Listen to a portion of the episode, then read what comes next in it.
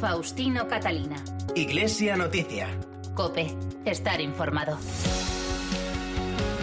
Muy buenos días amigos, nuestro saludo en este domingo 23 de agosto de 2020 y a la hora de comenzar estos minutos para acercarles los asuntos más destacados de la vida de la Iglesia en España y el mundo será hasta las 9 de la mañana cuando llegará la Santa Misa que les transmitimos desde Toledo y en el programa 1686 de Iglesia Noticia que hoy hacemos con Álvaro Español en el control de sonido y con los titulares que nos trae Celia Hernández.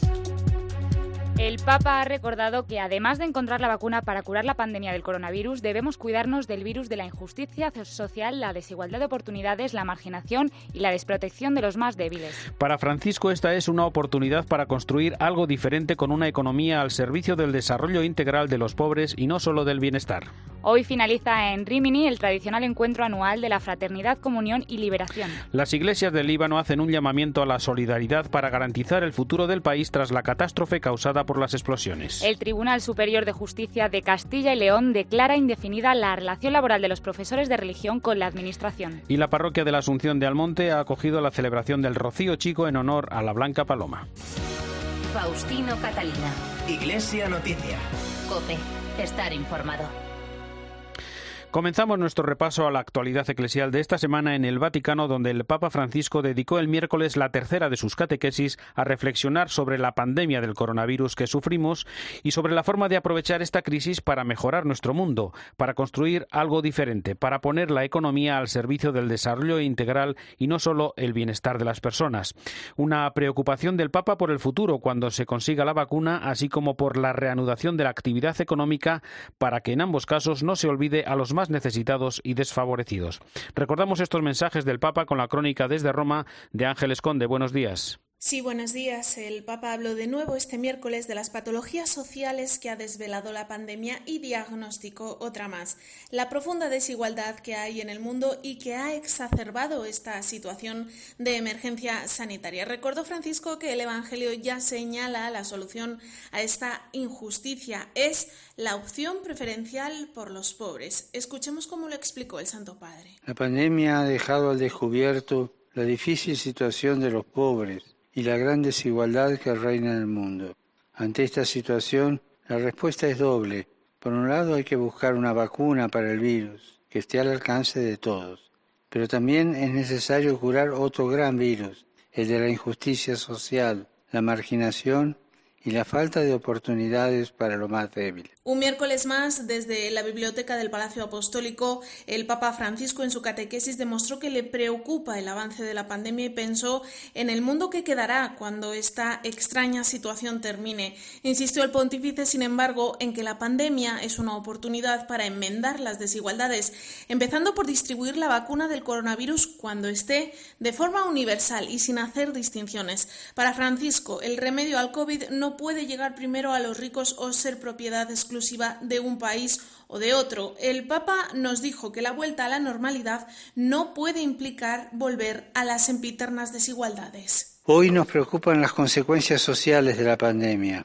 Muchos quieren volver a la normalidad y retomar las actividades económicas, pero esa normalidad, entre comillas, no debería incluir las injusticias sociales y la degradación ambiental tenemos una oportunidad para construir algo nuevo. Por ejemplo, dar impulso a una economía donde las personas y sobre todo los más pobres estén en el centro. Una economía que contribuya a la inclusión de los marginados, a la promoción de los últimos, al bien común y al cuidado de la creación. El Santo Padre aseguró con contundencia que un primer signo de esta nueva economía podría ser que las ayudas con dinero público para reflotar empresas se entregaran a aquellas que cumplen con cuatro criterios. Favorecer la inclusión, la promoción de los últimos, el bien común y el cuidado de la creación. Lo contrario, dijo, sería un escándalo. Seguimos en Roma porque el colaborador de Iglesia Noticia, Antonio Pelayo, reflexiona en su comentario de hoy sobre esa presencia de la Iglesia en las fronteras, en la ayuda a los olvidados de la sociedad. Buenos días, Antonio. Buenos días. El verano comienza a dar sus últimas boqueadas. El del 2020 pasará a la historia como el más extraño y doloroso de los últimos años. El Papa sigue recluido, enjaulado, como él mismo se definió, en el Vaticano y no es difícil imaginar su sufrimiento por verse obligado a renunciar al contacto directo con los fieles. La pandemia sigue siendo su mayor preocupación en estos momentos, lo ha demostrado una vez más este miércoles al señalar cómo el coronavirus no solo arroja cifras escalofriantes de muertos, sino además incrementa las desigualdades sociales y arroja la miseria a millones de seres humanos. Este va a ser, me atrevo a pensar, el tema más frecuente en sus alusiones de las próximas semanas. Pero no todo va a quedarse en palabras. En la medida de sus limitadas posibilidades, Francisco va a proseguir su ayuda a las comunidades más pobres y olvidadas. Con sus gestos solidarios, el Papa pretende, sobre todo, estimular a las iglesias más prósperas económicamente a seguir su ejemplo y multiplicar sus donaciones a las más necesitadas en el tercer mundo. Aunque los medios de comunicación no lo relaten, la iglesia está movilizando todos sus recursos para paliar los desastres que causa la pandemia y además siembra esperanza allí donde todos los índices inclinan la balanza hacia la desesperación. Las cifras son, sin duda, muy importantes, pero lo es aún más la certeza de no sentirse solos y abandonados y en este frente la Iglesia tiene que figurar en la vanguardia. Desde Roma les ha hablado Antonio Peláez. Gracias, Antonio. Hoy finaliza una nueva edición del Encuentro para la Amistad entre los Pueblos que cada año organiza en Rimini en estas fechas la Fraternidad, Comunión y Liberación. Este año con una reflexión sobre el sentido religioso de nuestra vida y de manera virtual, el encuentro ha contado una vez más con un mensaje del Papa a través del secretario de Estado del Vaticano, el cardenal Parolín. Cuéntanos, Ángeles. Este 2020 el mitin de Rimini cumple 40 años. Por la pandemia, el encuentro se ha celebrado casi en su totalidad de manera online, pero ello no ha impedido que contase con importantes nombres entre su elenco de participantes como Mario Draghi, quien fuera presidente del Banco Europeo y quien ahora, por cierto, forma parte de la Pontificia Academia para las Ciencias Sociales del Papa Francisco. También ha contado el meeting con un mensaje del presidente de la República Italiana, Sergio Mattarella, o del propio pontífice firmado por el cardenal Parolín. En esta edición número 41, el Encuentro para la Amistad entre los Pueblos ha llevado por lema privados de la maravilla nos quedamos sordos ante lo sublime. Un lema, dice la misiva enviada desde el Vaticano, que es una contribución preciosa a un momento histórico como el que vivimos en alusión a estos meses de pandemia. Reconoce el texto que este tiempo de emergencia de una forma o de otra ha provocado un efecto distinto en todos. Meses que nos han demostrado, continúa el mensaje, testimonios de compasión que asombran y que también han despertado preguntas existenciales. Este asombro, dice el texto es el que nos permite reponernos de cualquier circunstancia, porque la vida es un don que siempre nos da la posibilidad de volver a empezar. Es el asombro el que nos permite ver los signos de lo sublime, es decir, del misterio que es raíz y fundamento de todas las cosas, escribe Parolín en este mensaje. Si esa mirada no se cultiva no se vuelve ciego ante la existencia y se deja de preguntar por la realidad. Por último, el Papa despide este mensaje al mitin de Rimini que acaba con una invitación a colaborar con él, a dar testimonio de este asombro, de la belleza de Dios, para que encontremos en Dios la maravilla de vivir. El Papa ha enviado una carta a los religiosos y religiosas de Brasil por la celebración de la Semana de la Vida Consagrada. Entre otras cosas, les anima a la oración y a evitar las tentaciones mundanas que impiden ver la gracia de Dios.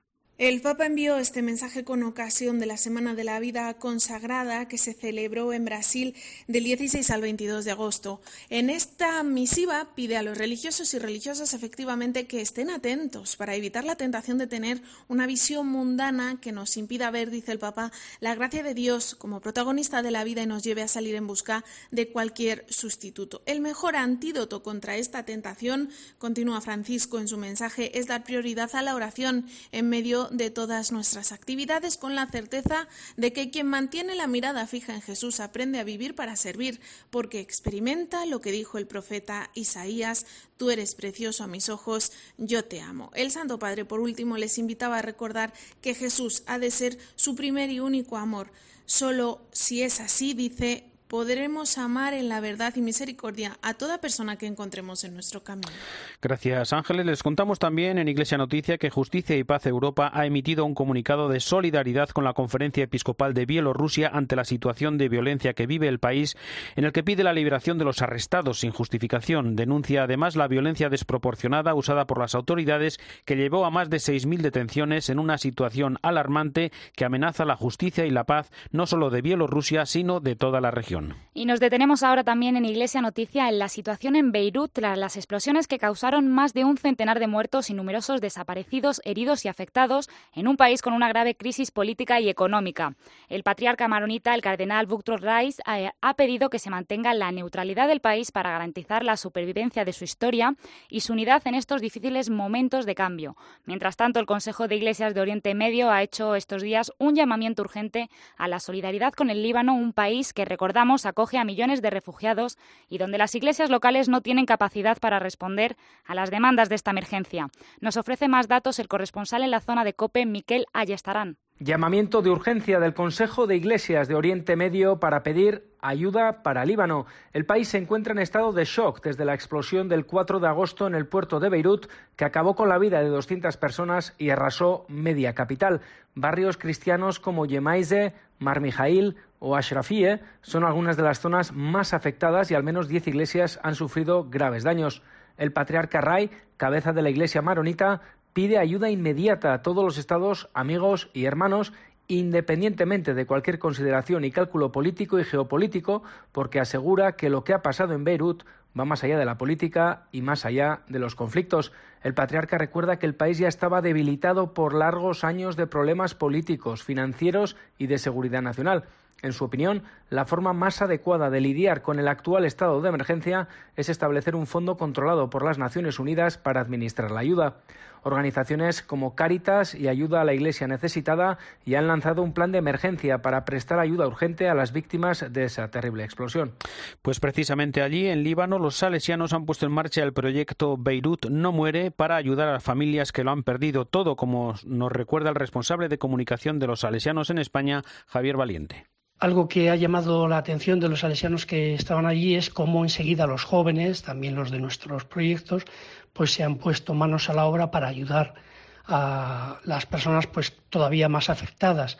Eh, nos contaban, por ejemplo, que muchos grupos de jóvenes eh, de los centros salesianos, también de la diócesis, se han unido pues a otros eh, chicos eh, musulmanes, judíos, pues para ayudar a aquellos que más lo necesitaban. ¿no? Esto ha sido también dentro de la tragedia pues un signo de esperanza que también pues la Iglesia aporta y pone en medio de estas situaciones. Viajamos ahora hasta Bolivia, donde a causa de los bloqueos de los movimientos sociales que rechazaban la fecha de las elecciones presidenciales, la Iglesia participa con la Unión Europea y la ONU en el diálogo y la concertación para la celebración de esos comicios el 18 de octubre. La Iglesia continuará en ese papel de mediación del diálogo, con, como ha manifestado el secretario general adjunto de la Conferencia Episcopal Boliviana, José Fuentes. Queremos que haya una campaña electoral que sea ejemplar por la asunción de valores éticos de los diferentes actores políticos. Tenemos que llegar a acuerdo respecto a qué valores éticos, qué principios realmente éticos tienen que regir ¿no? en todo lo que es la campaña, unos principios que podamos construir entre todos y asumir entre todos. Entonces, bueno, nos ha tocado esta hermosa misión de construir paz en Bolivia, de hacer caminos de encuentro y les digo que, bueno, nosotros hemos encontrado unas actitudes muy buenas, muy positivas por parte de todos los actores y bueno, queremos seguir adelante, acompañando todo el proceso hasta las elecciones.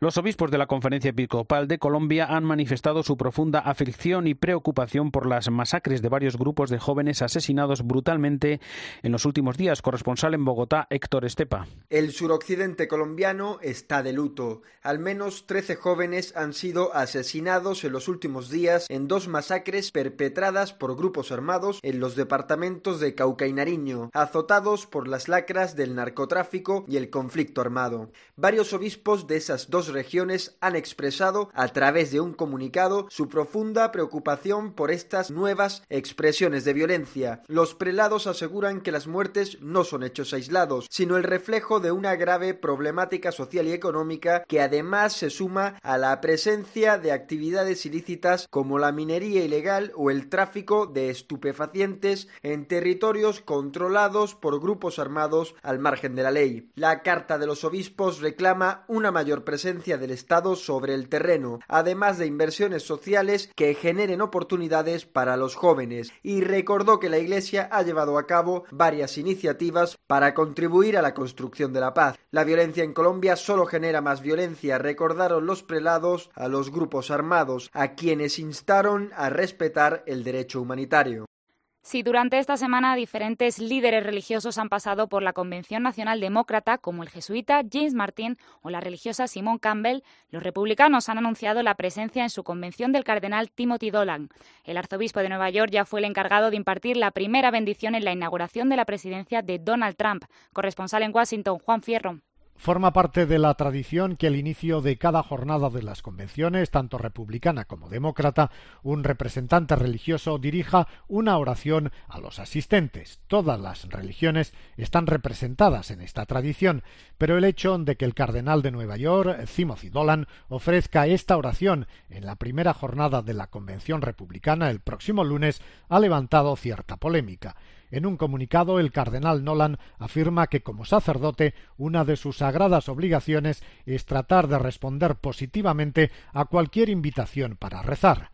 Rezar, continúa el cardenal de Nueva York en su comunicado, es hablar con Dios, ofreciéndole alabanza, agradeciéndole sus muchas bendiciones, pedirle su intercesión y no es nada político ni partidista aceptando la invitación para rezar ante los republicanos, no constituye, insiste el cardenal Nolan, ningún apoyo a candidato, partido o plataforma.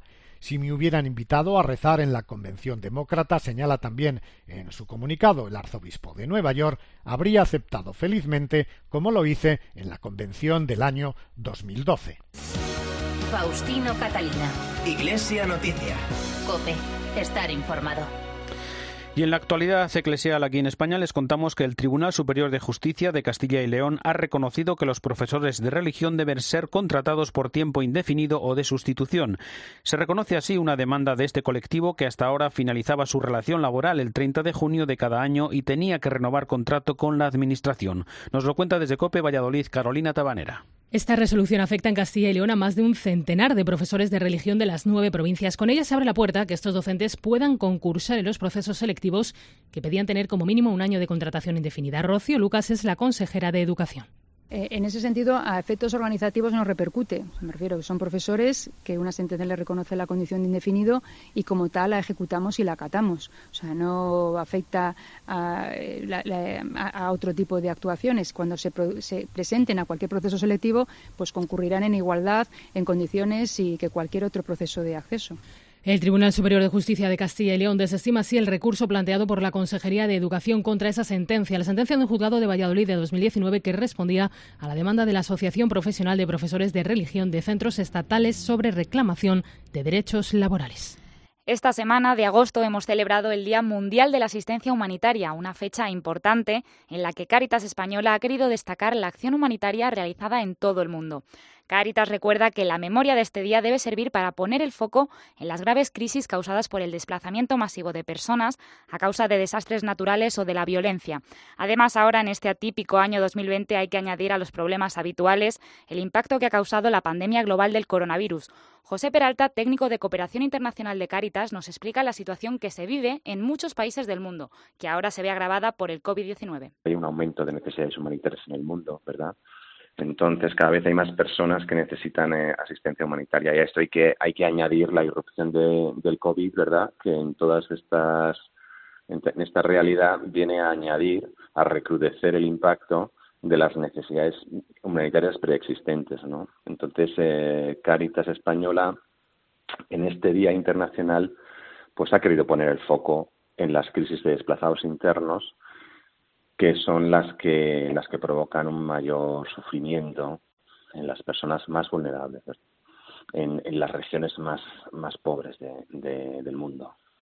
La asistencia humanitaria ha dado un vuelco este año. La crisis migratoria y la violencia siguen existiendo, pero a las medidas para paliar este, este desastre hay que sumar las que también Cáritas tiene que llevar a cabo por la crisis sanitaria del COVID-19. Según la Agencia de las Naciones Unidas para los Asuntos Humanitarios, en lo que va de 2020 se ha registrado un aumento significativo de personas que demandan asistencia humanitaria urgente. En 2019 se calculaba que 131 millones de personas necesitaron ayuda de emergencia para poder cubrir sus necesidades básicas y a lo largo de 2020 el número asciende ya a 167 millones. José Peralta nos explica cómo afrontan estos problemas en medio de la pandemia. El COVID, bueno, pues eh, eh, lo que hacemos es llevar a cabo todas las medidas de protección, proporcionamos eh, equipamiento de protección a nuestros voluntarios, a todo nuestro personal, establecemos la distancia de seguridad necesaria cuando llevamos a cabo reparto de asistencia humanitaria, ¿verdad? Eh, cuando hay un número de personas que reciben un kit alimentario, pues nuestros voluntarios, después de haber recibido una formación por nuestra parte, pues eh, bueno, protegen y tienen cuidado para que no haya ningún tipo de contagio en, en estas comunidades de personas que ya de por sí vienen con problemas de salud, con problemas de malnutrición. También Manos Unidas ha recordado la labor de esta organización en este momento de crisis. Patricia Garrido es coordinadora de proyectos de Manos Unidas para el sudeste asiático. La ayuda humanitaria es la que va directamente al ser humano, a salvarlo, a rescatarlo eh, de las situaciones de crisis más agudas, más tremendas y que nos pasarían a todos y nos arrollarían y, en la que pues, literalmente eh, nos dejaríamos la vida si no fuera por tantas organizaciones eh, que trabajamos en esa respuesta inmediata cuando ha golpeado pues el tifón o la erupción volcánica o la hambruna o el conflicto armado. Almonte cumplió el miércoles con el voto de acción de gracias a su patrona por salvarlo de la invasión de las tropas francesas en 1812, algo que viene haciendo desde hace 207 años en el llamado Rocío Chico, que este año se ha visto marcado por las restricciones del COVID-19. Presidió la ceremonia a la que siguió la procesión eucarística por el interior del templo el nuevo obispo de Huelva, Santiago Gómez Sierra. Este año el Rocío Chico no se ha celebrado en la aldea del Rocío, como es tradicional, sino en la parroquia de la Asunción de Almonte, coincidiendo con la estancia de la imagen mariana en dicha parroquia a la que llegó en agosto de 2019 con motivo de la Avenida. Es un acontecimiento que tiene lugar cada siete años por el que la Virgen permanece nueve meses en Almonte y que este año, con motivo de la pandemia, se ha prolongado hasta mayo de 2021. Celia Hernández.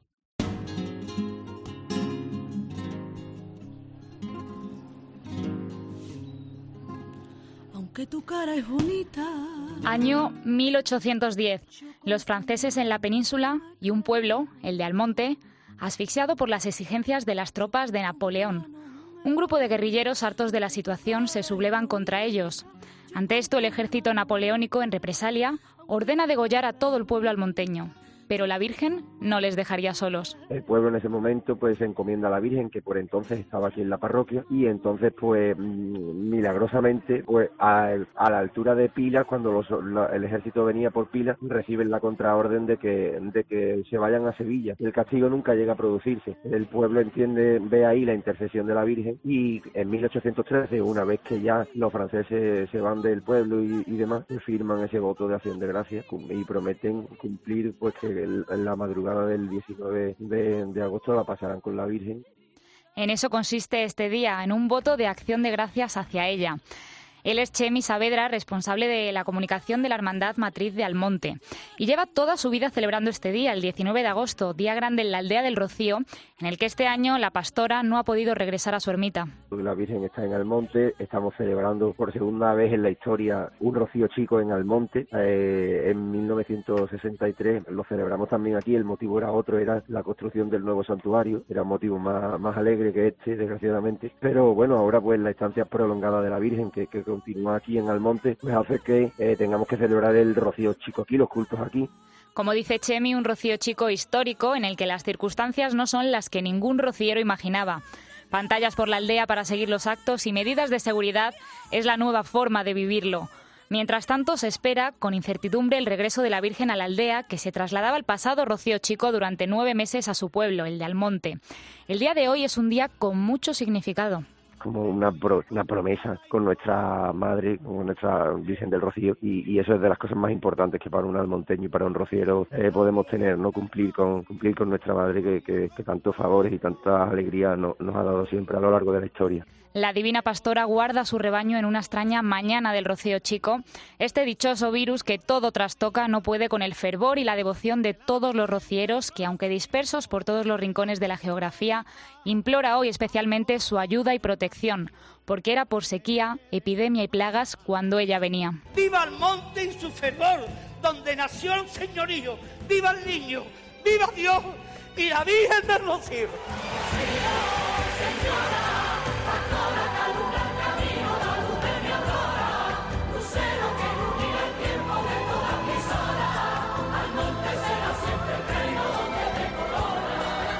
Continuamos en Iglesia Noticia. El cardenal arzobispo de Barcelona y presidente de la Conferencia Episcopal, Juan José Omella, reflexiona en su carta pastoral de este domingo sobre el mar, objeto de contemplación, de calma y de trascendencia que nos invita a mirar más allá de lo terrenal.